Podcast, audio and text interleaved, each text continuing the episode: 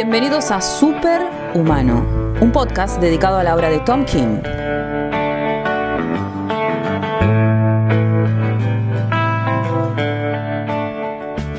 Bienvenidos a un nuevo episodio de Superhumano. Mi nombre es Eduardo. Este, el día de hoy es un programa especial por varios motivos. El primero es que del terceto que usualmente estamos a, en el, podcast estoy solo porque, bueno, Far todavía no puede y Lucas está en merecidas vacaciones. Y tenemos un invitado, a nuestro amigo Hernán, que ya nos acompañó en, el episodio de Rojat. Después vamos a poner todas las redes sociales de Hernán y ya e, en el otro episodio también dijimos eh, todo lo que hace, que es un montón.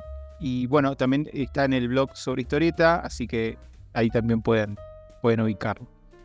¿Por qué es especial? Porque vamos a tocar en el día de hoy la primera historia publicada de Tom King. Como ya eh, contamos en otras ocasiones, Tom King primero saca una novela y, es, esa novela, luego de esa novela saca la primera historia en un one shot llamado Time Warp de Vértigo en el año 2013.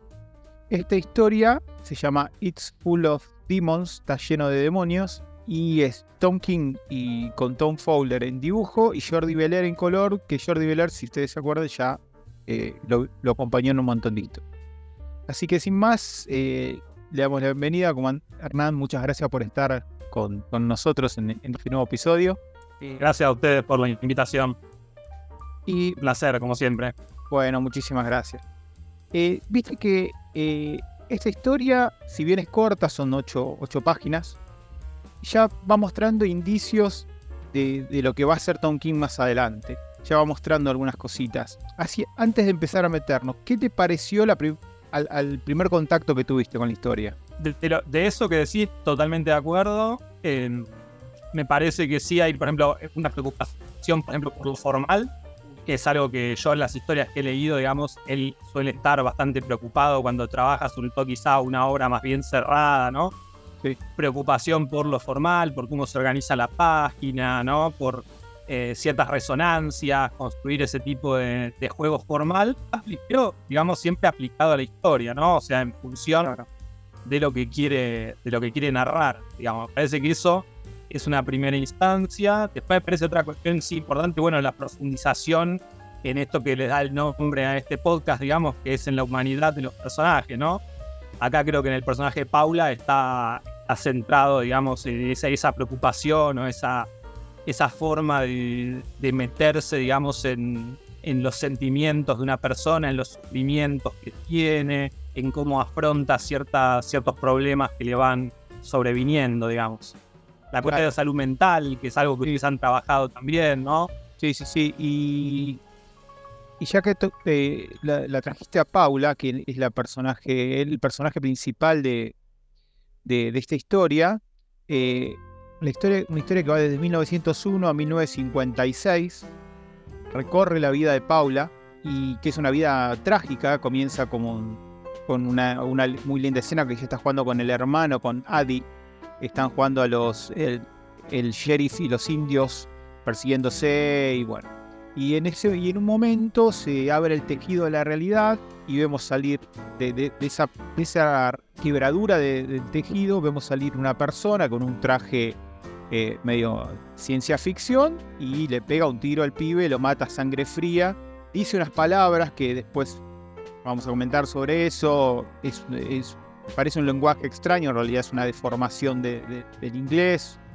Eh, y ahí comienza la, tragedia en la vida de, Paula, porque empezamos a ver, bueno, cómo la familia eh, se enfrenta a, esta pérdida. El padre es un tipo muy violento. De hecho, en, las próximas viñetas, cuando ella está hablando con el padre, tiene un ojo hinchado, seguramente es como que, sufre violencia, de la misma forma que trata a la otra mujer que está en la casa. Y lo primero que, dice Paula es que eh, fue un demonio. ¿No? Claro, porque obviamente eh, fue algo tan extraño para, para, ella que lo único que, le, le viene a la cabeza es que es un demonio. Está, yendo también el tema de la religión, que es tan usual en, Tom King. Si estás de acuerdo con eso, viste que él constantemente la religión está muy, muy ahí. El catolicismo o el cristianismo, no sé bien cómo en, Estados Unidos, viste que hay diferentes ramas de la, de, religión y él lo. Y no sé exactamente en, de cuál él es eh, devoto. Sí, pero algo digamos, de lo espiritual, podemos decir, ¿no? Como de la preocupación espiritual, pero efectivamente muchas invocaciones, digamos, Cristo, ¿no? Se menciona como está, digamos, esta, esta preocupación, digamos, creo que también sí, por esto, por algo que no se termina de entender bien, ¿no? Entonces me parece que un poco va por ese lado. Sí, malo después que aparece de trasfondo también me parece a mí eh, lo político, ¿no? Es algo que, está trabajado acá, me parece muy bien en esta historia, entre lo personal de ella y lo político que va como es el trasfondo, ¿no? Del mundo.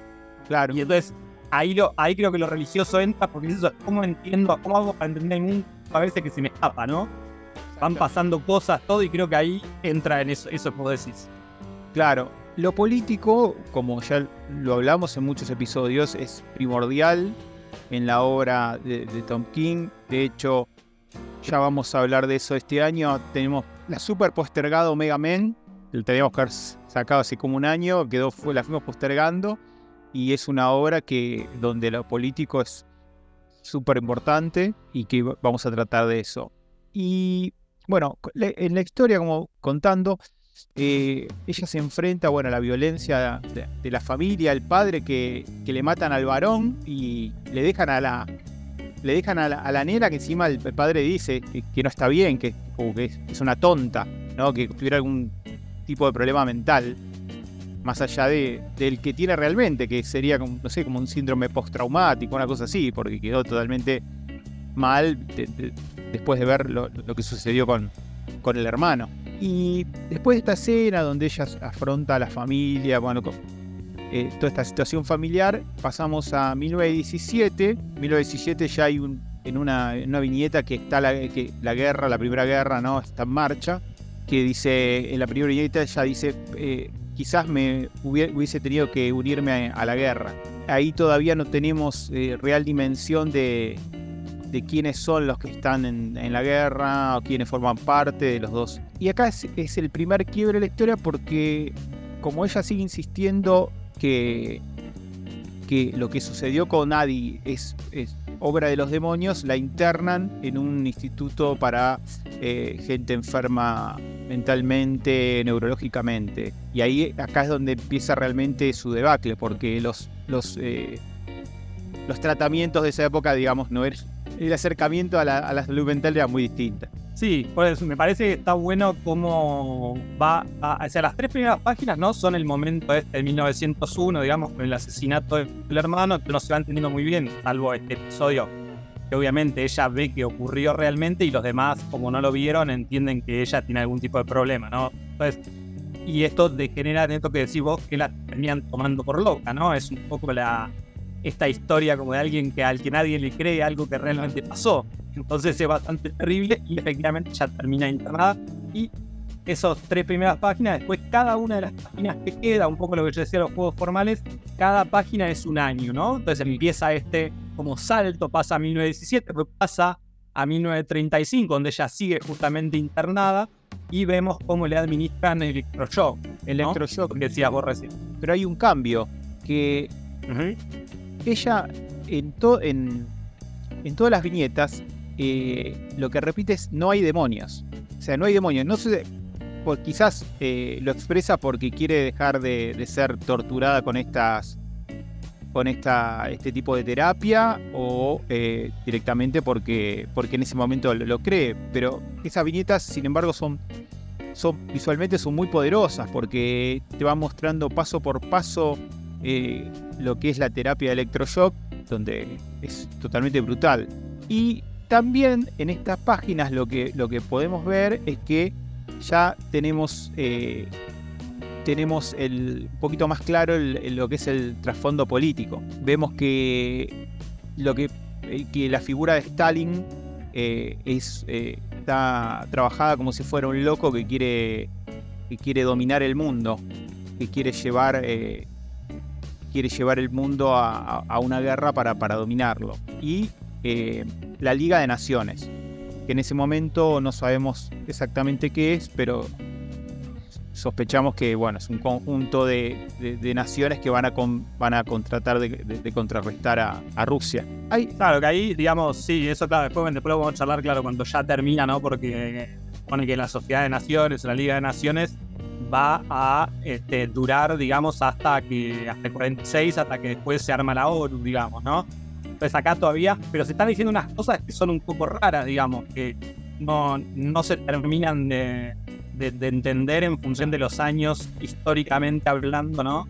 Que, vienen ocurriendo. Claro, acá nos da un indicio de que quizás la, línea temporal eh, haya cambiado eh, o que no sea eh, el universo que, en el que usualmente podría haber sido contada esta historia. Porque, bueno, ya como, como dijimos, es, está el que está puesto en un lugar de, conquistador o de loco es, eh, es, Stalin. Ahí, bueno, como bien vos dijiste, ya pasamos a, otra etapa de la historia, que es en 1944. 1944, ahí tenemos a, bueno, a Paula, fue dada de alta de, la institución y se ofrece como enfermera para la Segunda Guerra. En la, Segunda Guerra. Y es rechazada rechazada debido a sus antecedentes eh, psiquiátricos. Eso es, muy duro quizás eh, para, para, ver eh, desde el punto de vista de, quien venía con esa idea desde, un principio y que quizás su único aporte a quizás a, vengar, no a vengar, pero sí a... Ella se siente responsable en parte por lo que le sucede al hermano, por lo que sucede al hermano, entonces es una forma de, buscar un poco de consuelo en eso. Y también ahí vemos, bueno, ahí vamos viendo que hay un recorte de diario que, da una idea sobre la batalla de Stalin, segunda batalla de Stalingrado, ahí ya tenemos eh, otro dato, y, que el comandante, suponemos es en Alemania, por lo que se ve, y el comandante, bueno, es, es, eh, judío, el, quien le rechaza eh, le, rechaza el ofrecimiento para, para ser eh, enfermera.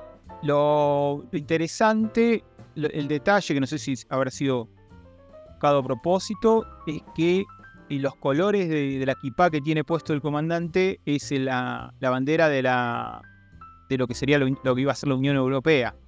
Tarde.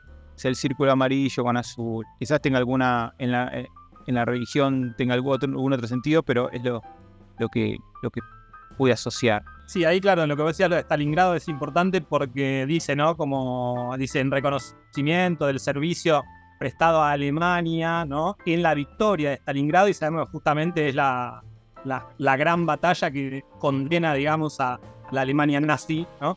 Está la derrota, digamos, empieza su derrota, podemos decir. Entonces acá ya entendemos que efectivamente cambió todo y, lo confirmamos, como decís, ¿no? Con con el soldado con la equipa. Exactamente, con el soldado con la equipa y, y ahí ya saltamos a 1946. Hay un pequeño, una viñeta, una pequeña viñeta con, con eh, un periódico donde dice que Rusia eh, se rinde y que la Liga de las Naciones declara una nueva era para la paz. Y ahí vemos una ya a, Paula anciana con una botella en la mano, es como que da a entender que ya directamente ya pasó el alcoholismo, eh, con un comportamiento medio maníaco, ahí eh, agarrando a la gente, hablándole sobre Adi, sobre los demonios.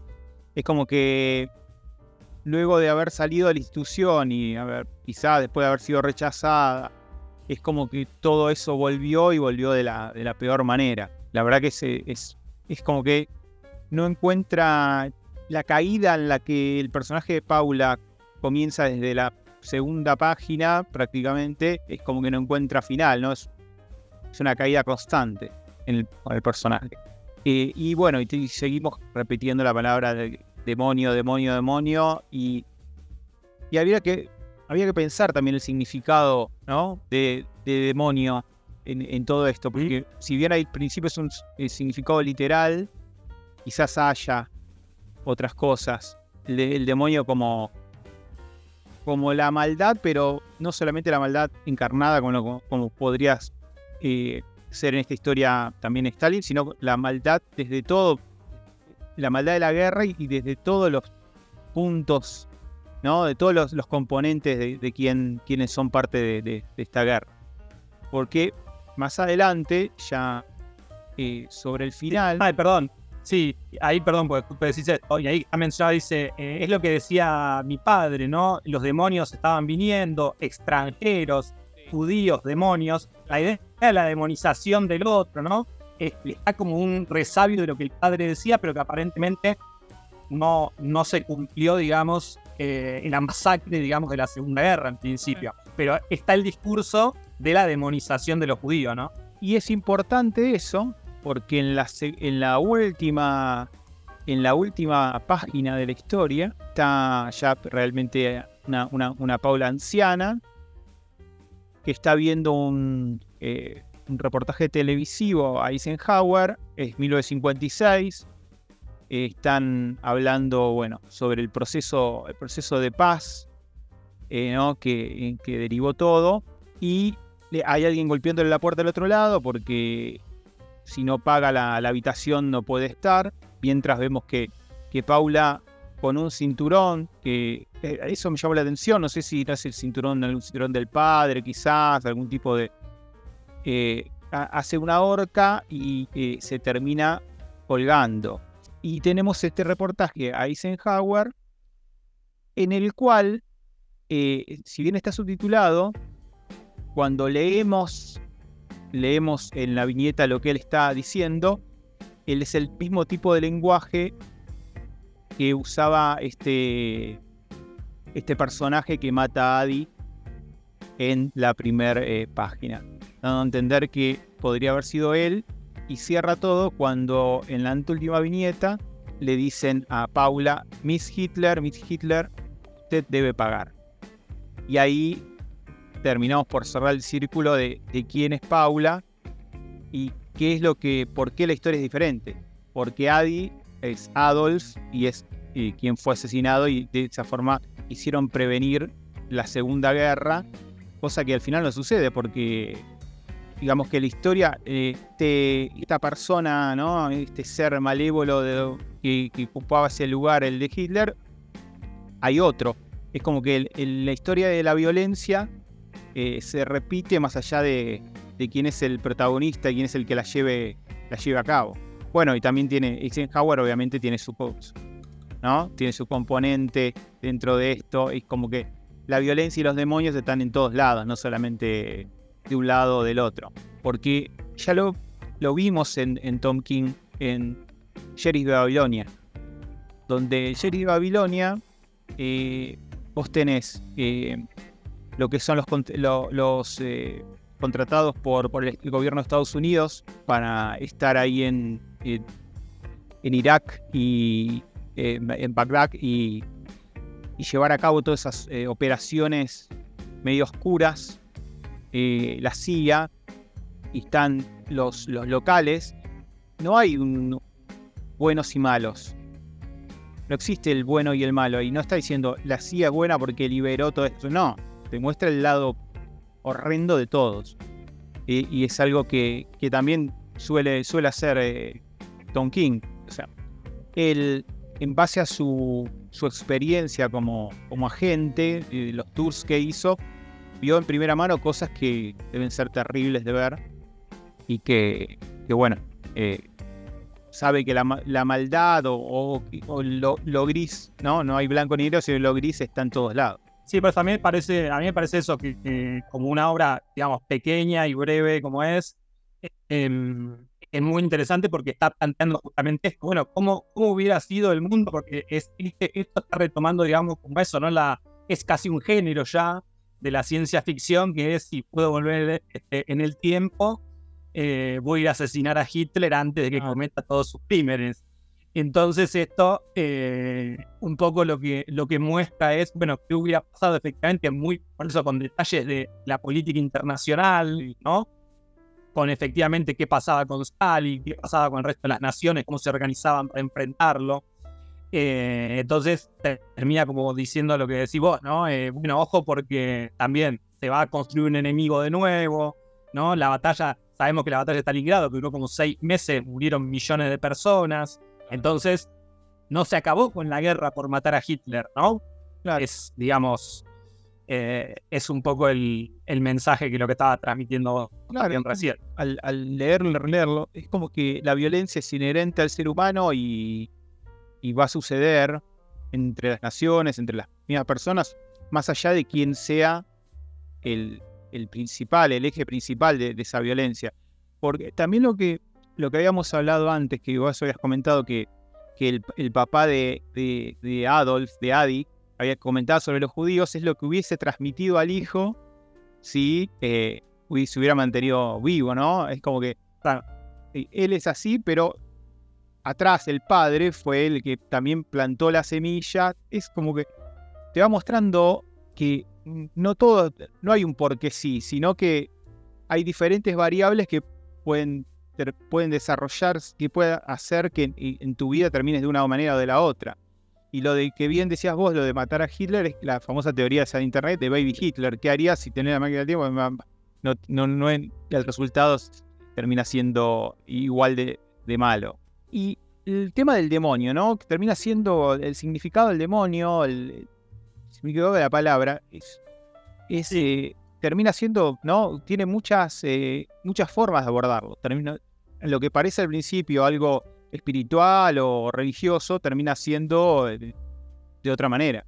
Sí, y, y, hay, porque en el final, ¿no? Cuando está entrevistando ahí a Eisenhower en la televisión, y él dice, ¿no? Este. Eh, dice como que la paz es, es obra de todos, ¿no? No, fue, no se logró en un, eh, en un único momento, como haciendo la referencia al principio, a matar a Hitler, digamos, al niño Hitler, eh, ¿no? Eh, y dice como que la paz tiene que ver con millones en América, ¿no? En Asia, en Europa, sobreponiéndose a sus peores demonios, ¿no? Y ahí está otra vez como metaforizando, como decimos cuando, ay, no, porque mis demonios me hacen hacer tal cosa, es como otro de, de utilización de la palabra, ¿no? Es muy polisémica esta palabra en esta historieta, como decías vos antes. Claro, y termina diciendo, eh, todos nosotros eh, ganamos esta, esta paz, ¿no? Eh, como que es una obra conjunta, digamos, el, el haber alcanzado la, la, Es también, también si uno quiere rascar mucho y es una forma también de, de sacarse de encima el peso de, de, esta misión, esta misión de, que lo llevó a matarlo a, a, Hitler, ¿viste? Él fue el que apretó el gatillo, pero en realidad la, todos apretamos el gatillo también. Eh, claro, porque en, la, en, esa primera escena ahí termina con perdón, ¿no? Dice, sí cuando le está disparando dice, perdón, esto, esto es un acto de justicia, ¿no? Como, sí. perdón, ¿no? Forgive me, dice. Perdona, esto es un acto de justicia, perdóname, le dice, claro. y, y, bueno, nada, es, es, es algo que, que, bueno, que es una forma de, de, de excusarse con, con, la, con la nena, que termina, bueno, ter, que termina, bueno, como dijimos, con este síndrome postraumático o algo así, que yo lo asocié también a, a lo que ven la, los soldados, eh, que, él lo, lo, trata varias veces, la gente que va al, al, ¿no? a hacer esos tours a, a, Medio Oriente, los soldados que van a una guerra, que, que cuando vuelven eh, es tan, crudo lo que ven, es tan, es demoníaco, digamos, volvemos con la palabra, gente que no queda bien, que, que necesita tratamientos psicológicos. Y acá está la diferencia con, con la historia, que los tratamientos psicológicos ahora quizás, seguramente con drogas o con eh, sesiones y todo, van tratando de que esa persona se libere de esa, de esa cadena y, en la época de, de, Paula era el electroshock y listo, y se acabó. Una vez le, leído, leída esta historia y ya bien masticada, redondear algo sobre la historia, ¿qué, qué, qué te parece a lo que hoy es esta historia con respecto a lo que, es, a lo que va a publicar después Tom King? ¿Qué, qué empezamos a ver acá? Sí, sí, es un poco, va, o sea, lo que yo veo que tampoco he leído, yo la verdad que soy bastante, bastante defensor de Tom King, gracias a ustedes que me introdujeron en este mundo. Sí. Yo había leído Visión solamente, después empecé a escuchar el podcast y empecé a leer las historias que ustedes recomendaban. Eh, sin haber leído demasiado, pero leí bastante, digamos, pero no todo. Lo que te decía un poco antes, a mí me, me resuena sobre todo es eso, como una preocupación en, en la construcción de la historia. Sí ¿no? Tanto en el contenido, y esto como decías, no es, para mí no, no es para nada casual el tema de qué palabra elige, la palabra demonios. Fíjate cuando termina al final él dice, bueno, todos hemos ganado esta paz, y ahí se está, ahí es cuando muere Paula, por ejemplo, cuando decimos descansa en paz. Está jugando siempre como en dos niveles, ¿no? Incluso cuando empieza esta última página dice Sherman Eisenhower, le dicen como Sherman es la forma de decir presidente, pero está ella al mismo tiempo que es una mujer sentada en la silla desde la que se va a suicidar. ese tipo de construcción de la historia, de trabajar el detalle que me parece a mí es un poco lo que define esto, ¿no? Eh, yo lo que vi rápidamente fue como, ok, ya estaba preocupado, digamos, porque lo que quiere contar, que siempre con mucho contenido, no es pasatista, digo, siempre tiene de fondo algo un poco que decía antes también, nuestra preocupación un poco por lo humano y eh, por el sufrimiento, ¿no? Porque es algo que es eh, bastante presente siempre, ¿no? Alguna tragedia, este, algo, como decías vos, traumático, el trauma creo que está bastante presente este, en su obra. Entonces me parece que en, en este personaje se condensa, se condensa, digamos, este, eh, cómo contar su historia y la hace muy formalmente contada y al mismo tiempo profundizando en el sufrimiento de esta mujer que queda sola, una chica que presencia ese hecho terrible y, cómo va lidiando con eso. En paralelo, como digo, al desarrollo al mismo tiempo de una historia paralela del mundo, ¿no? Cómo avanzó el mundo si Hitler no existía. Me parece que es una historia muy cerrada y muy en la onda de otras historias de él que yo he leído, ¿no? En la el mismo que hemos comentado. Eh, me parece que hace ese tipo de construcción. Desarrolla otra historia muy política, ¿no? Y, ahí también, y ahí también eh, mostrando ese lado de, del submundo de, las agencias de Estados Unidos, eh, como la CIA, bueno, y el FBI, la CIA, que más la CIA que la que se encarga de, ¿no? de, recorrer el mundo, ¿no? lanzar los tentáculos al mundo y, ver, eh, ver qué, pueda, qué pueda hacer ahí. Otra cosa que quería comentar antes que me olvide, porque me acabo de acordar, es que, como dijimos al principio del episodio, eh, esto es un, adelanto. Antes de esta historia, junto a Tom Fowler, también, que hace, escribió una novela, Tom King, que se llama A Once Crowded Sky. Es una novela que no está editada en castellano. Y eh, a modo de adelanto, les contamos que vamos a hacer otro episodio con Hernán más adelante, porque él la tiene comenzada, yo directamente la comencé. Y bueno, leerla bien y, y bueno, ya vamos a tener un episodio donde podamos hablar de, todo. eso. Eh, y con eso vamos a abarcar ya la génesis de, este autor. Después iremos más, más hacia adelante.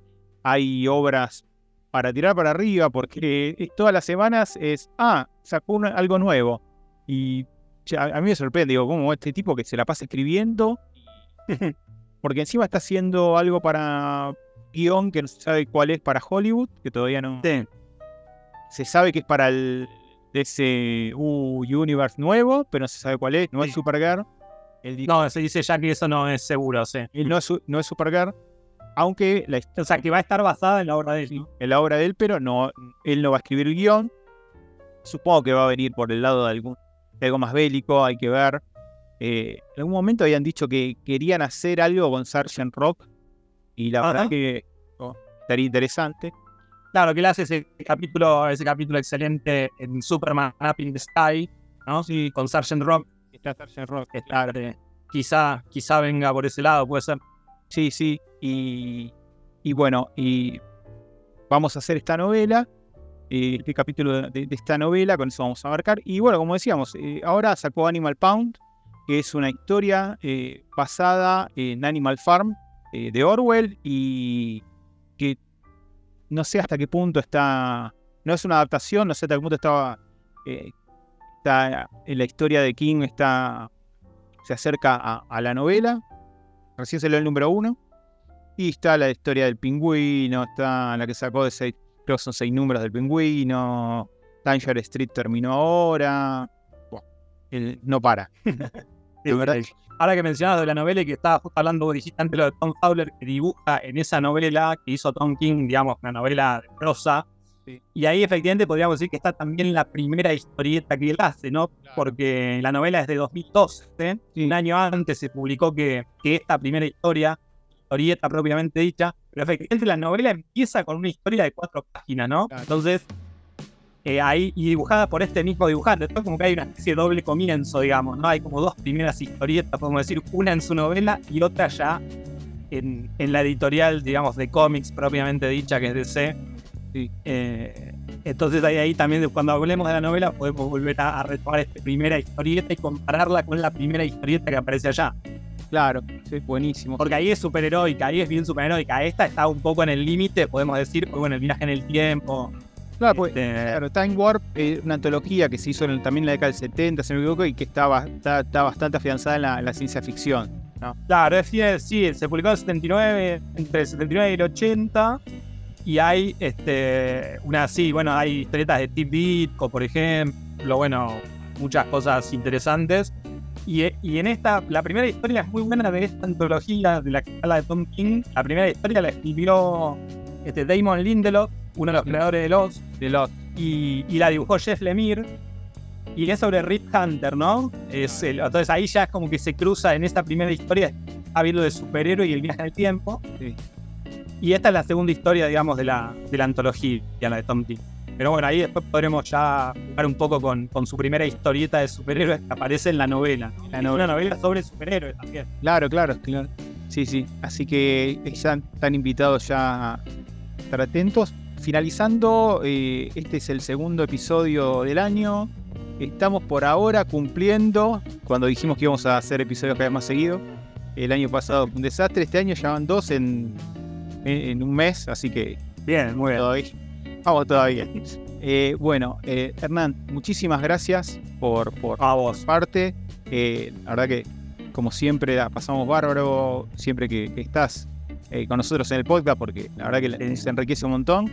Y... No, me encanta charlar con ustedes, la verdad que digo, en serio me, me hicieron este, fanatizarme por Tom King, estoy ya diciéndole a mucha gente y le presto cosas a mucha gente para que vaya metiéndose este, en el universo de Tom King, porque como decía la otra vez, me parece, es un autor que tiene mucha personalidad, ¿no? que uno reconoce este, esos ciertos temas, ciertas formas, eh, y a mí me resulta realmente muy atractivo lo que escribe, siempre me, sorprende, digamos, ¿no? Sí, sí, sí, es un, es un escritor que eh, a nosotros nos llamó la atención de, en un principio y, siempre vamos encontrando, por suerte, eh, cosas eh, nuevas como para, para disfrutar. Sin más, y agradeciendo a Cintia Un Dulce Perfecto, como siempre, por la locución, nos vemos en la próxima. Chao.